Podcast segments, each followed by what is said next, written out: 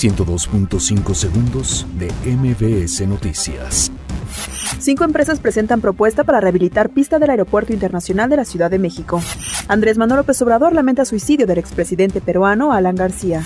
PAN pide atender malas decisiones tomadas en materia de vivienda. Continúa contingencia ambiental en el Valle de México. Todos los autos circularán a partir de las 18 horas. Situam se retira de casetas y se instalan motociclistas inconformes. Metro, Metrobús, tren ligero y trolebús reducen horario por Semana Santa.